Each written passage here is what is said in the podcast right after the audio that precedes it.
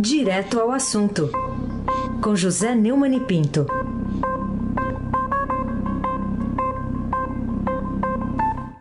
Neumani, bom dia. Bom dia, Raíssa Abac, Carolina Ercolim. Olá, bom dia. Almirante Nelson e o seu pedalinho. Bárbara Guerra, Moacir Biasi. Clã Bonfim, Manuel Alice Isadora. Bom dia, melhor ouvinte. O ouvinte da Rádio Eldorado, 107,3 FM. Aí se abaque o craque.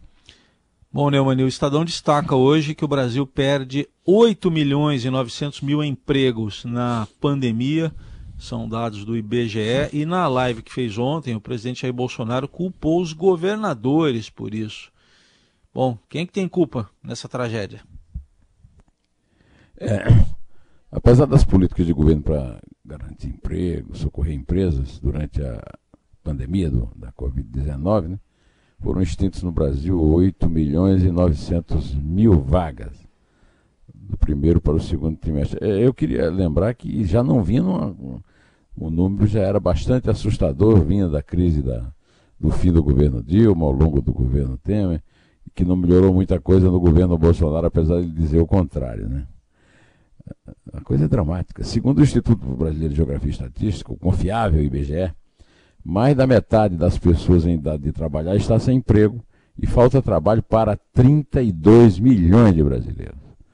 E o presidente Jair Bolsonaro culpou parte dos governadores e prefeitos pelo, por esse número. Né?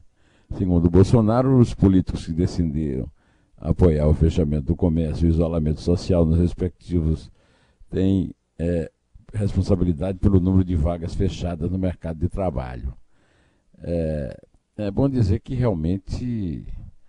É, olha, ele também citou o Supremo Tribunal Federal e disse que as medidas determinadas pela Corte eram de competência exclusiva de governadores e prefeitos, o que é uma fake news, uma mentira. É, já foi esclarecida várias vezes, mas o Bolsonaro insiste nisso. É, é, e, apesar de ter um ministro da Saúde é, interino, que recebe uma comitiva de uma cidade de Santa Catarina é, prevendo o uso de ozônio no reto como cura e, e fechando o, o, financiamento para uma universidade séria, que, a Universidade de Pelotas, no Rio Grande do Sul, que investiga a Covid. Né? É, o, ontem eu vi na TV o Drauzio Varela é, prevendo catástrofe, que a vacina não vai funcionar e tal. Então eu queria lembrar o doutor Drauzio que ele não, é, não avisou nada sobre a pandemia que vinha. Então, em matéria. Não estou dizendo que ele tinha obrigação, mas ele tem a obrigação de não profetizar agora, depois que, a sua profet... que não foi feita a profecia na, na hora certa. Aliás, também o Mandetta, o Luiz Henrique Mandetta, que fez muito sucesso como ministro, com o seu é, coletinho lá do SUS, também é, não levava em conta isso aí até a hora em que levou antes até do que a OMS. E o Davi Wip, todos desprezaram, o carnaval rolou solto e o Brasil é o pior, pior, pior, pior, pior do mundo em matéria de combate à Covid-19, por culpa do Bolsonaro principalmente, mas também de governadores, de epidemiologistas, etc., etc., que não tiveram capacidade de prevenir e avisar. Carolina Ercolim, tintim por tintim. Neumani, outro assunto para a gente tratar aqui. É, nessa mesma live aí de balanço semanal, às quintas-feiras, o presidente Bolsonaro ignorou mais uma vez as quase 100 mil mortes né, por Covid-19, disse vamos tocar a vida, contestou os números de casos e óbitos divulgados e fez, para variar, a propaganda da cloroquina. É, ontem o Brasil registrou mais 1.226 mortes por Covid em 24 horas, ultrapassou 98 mil óbitos, está muito perto de 100 mil. É, e a média da última semana, 1.038 mortes, uh, muito próxima de 14 dias atrás, ou seja, o platô está lá em cima, não parece que vai descer, e continuamos tendo um presidente absolutamente irresponsável, leviano, cruel e perverso. É, chegou ontem nessa live a lamentar as quase 100 mil mortes por coronavírus, né? Mas, o que é que ele disse, Almirante Nelson? Além de, de fazer a propaganda da cloroquina? Se lamenta todas as mortes. Já está chegando ao número 100 mil, talvez hoje, é isso? É, essa semana, essa semana chegará, provavelmente chegará a 100 mil. Vamos tocar a vida, vamos tocar a vida e buscar uma maneira de se safar desse, desse problema. É isso aí. O... Na transmissão, o Bolsonaro fez propaganda, como a gente avisou aqui, do da cloroquina, hidroxicloroquina, e questionou o número de mortes registradas de forma, como sempre, irresponsável. Mas a frase vamos tocar a vida, como se a vida fosse uma banda de música, é realmente a prova definitiva que a empatia de Bolsonaro é zero, responsabilidade zero e também daqueles que o mantêm lá no poder. Já estava na hora de ter feito o impeachment correndo. Aí Sabac, o craque. É, 98.644 não vão poder tocar a vida. É, até agora o número é esse. O... É pouco? É, é pouco, né? Ô Neumann, vamos falar também sobre essa explicação, se é que dá para falar explicação, do Ministério da Justiça ao STF, está retratada na manchete hoje do Estadão. Justiça diz ao STF não investigar opositores do governo e que não é sua função produzir dossiês. Está é, tá aqui no portal do Estadão. Você acha que o ministro André Mendonça está dizendo aí a verdade sobre esse assunto?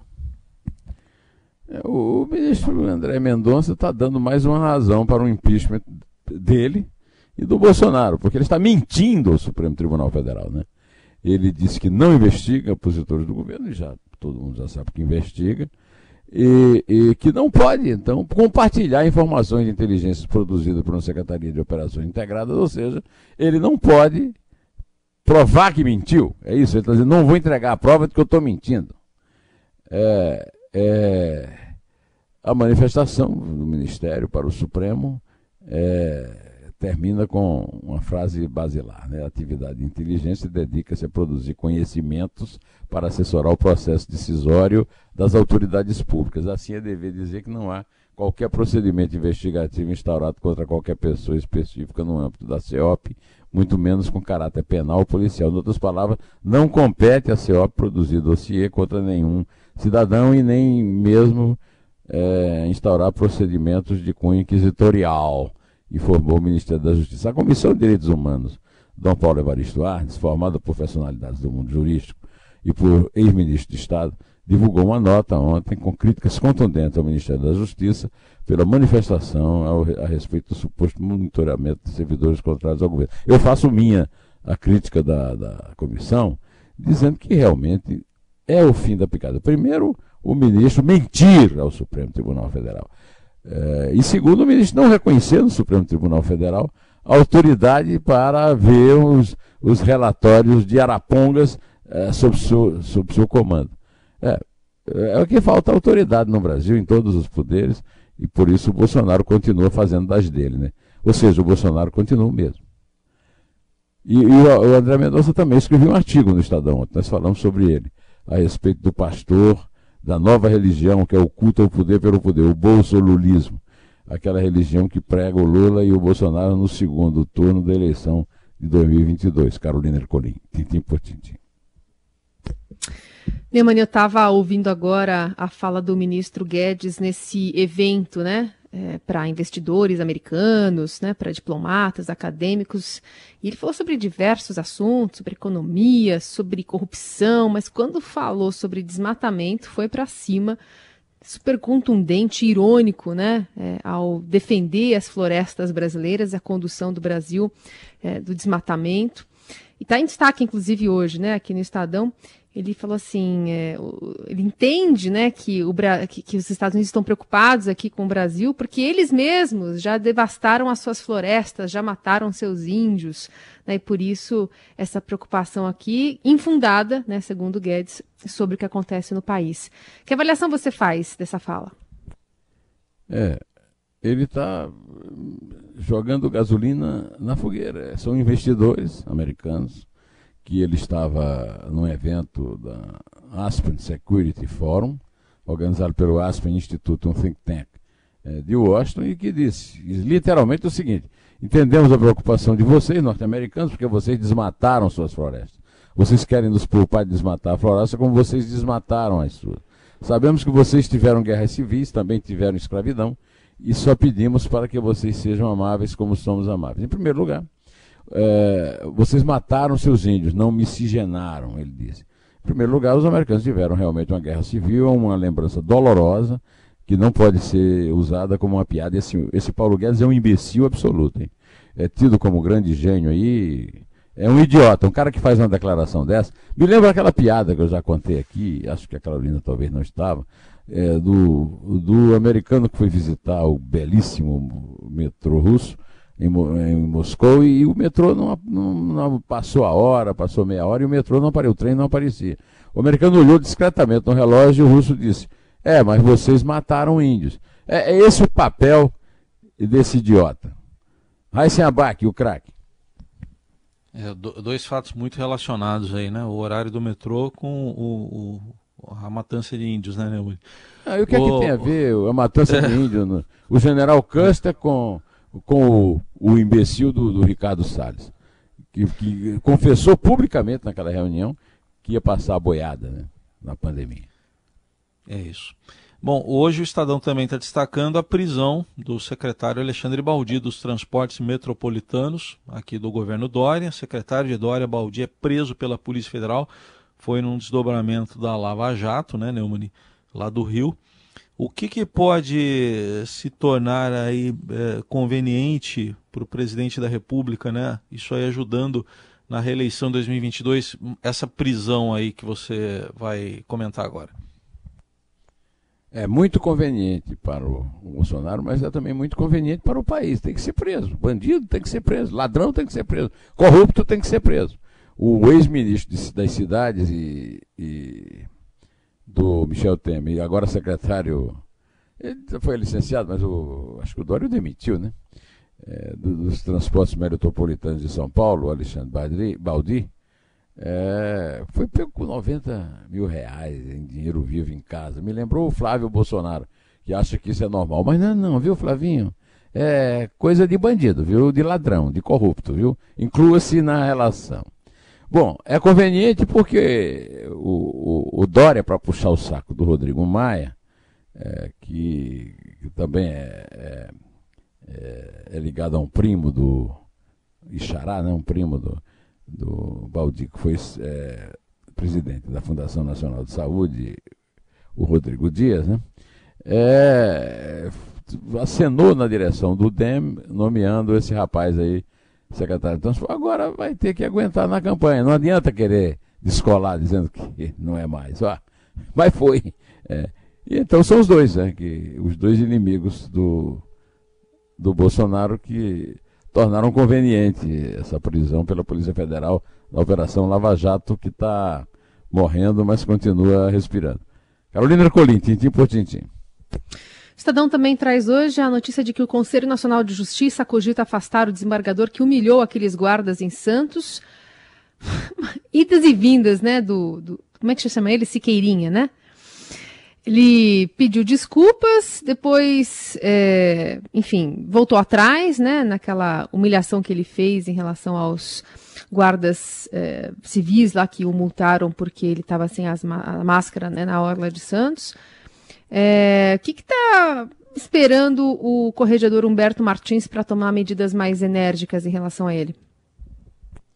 O Estadão deu hoje, né, Carolina, que o Conselho Nacional de Justiça está pensando afastar o desembargador Eduardo Almeida Prado Siqueira, acho que é Rocha Siqueira, é nome comprido, né? e tem um Almeida Prado, né? quatrocentão, pessoa ilustre, descendente de Bandeirantes, né? descendente de, de Dona Veridiana, Almeida Prado. Né?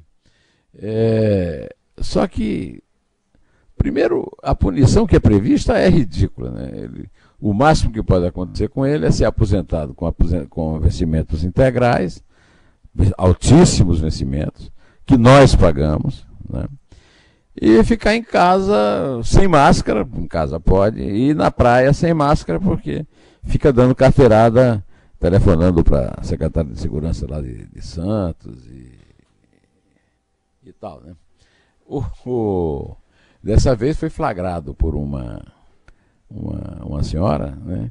E que mandou para o, o, o G1 e ele foi entrevistado pelo G1 e disse que é, é, que os, os guardas, que ele não dá bola, que ele é, debochou, disse, ah, eles poluem a praia. Bom, ele é que polui a justiça brasileira. Ele já, tava, já passou da hora de, seja como for, ter sido afastado por Humberto Martins, pelo menos da, da, da sua capacidade de fazer julgamentos em segunda instância.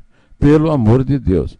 O, por falar em, pelo amor de Deus, o, o, São Marcos falou que o Corinthians teve apito amigo lá no jogo do Palmeiras, né, Eu até acho que não é nenhuma grande novidade o Corinthians com apito amigo. Agora, depois de um jogo daquele, o cara reclamar do juiz, pelo amor de Deus, um jogo ruim daquele, meu, reclamar foi. do juiz, aí é o fim da picada. Não é não, Raiz. Foi, foi. Eu, eu não vou me imiscuir nesses assuntos. Ficarei calado. tá bom. Até então, amanhã, pelo menos. É, bom fim e de semana. E dependendo do que acontecer, eu vou continuar dependendo mais calado ainda. Não, pode contar com a Pita Amigo pro Corinthians amanhã também, porque o Corinthians não falha. É, tenha um bom fim de semana. Bota verde no Arthur, hein? Igual você fez no outro jogo. Bota verde no. É, isso, aí, isso, aí, não depende de mim, porque é elegância. Arthur é um menino elegante, hein, cara. Precisava ver o, o, o, o suéter sem mangas que ele usou para dormir esta noite. É isso aí. Então, bom fim de semana para vocês, todos. Conta, Até. Carolina, que o povo já está doido para se livrar de mim. É três. É dois. É um. Em pé.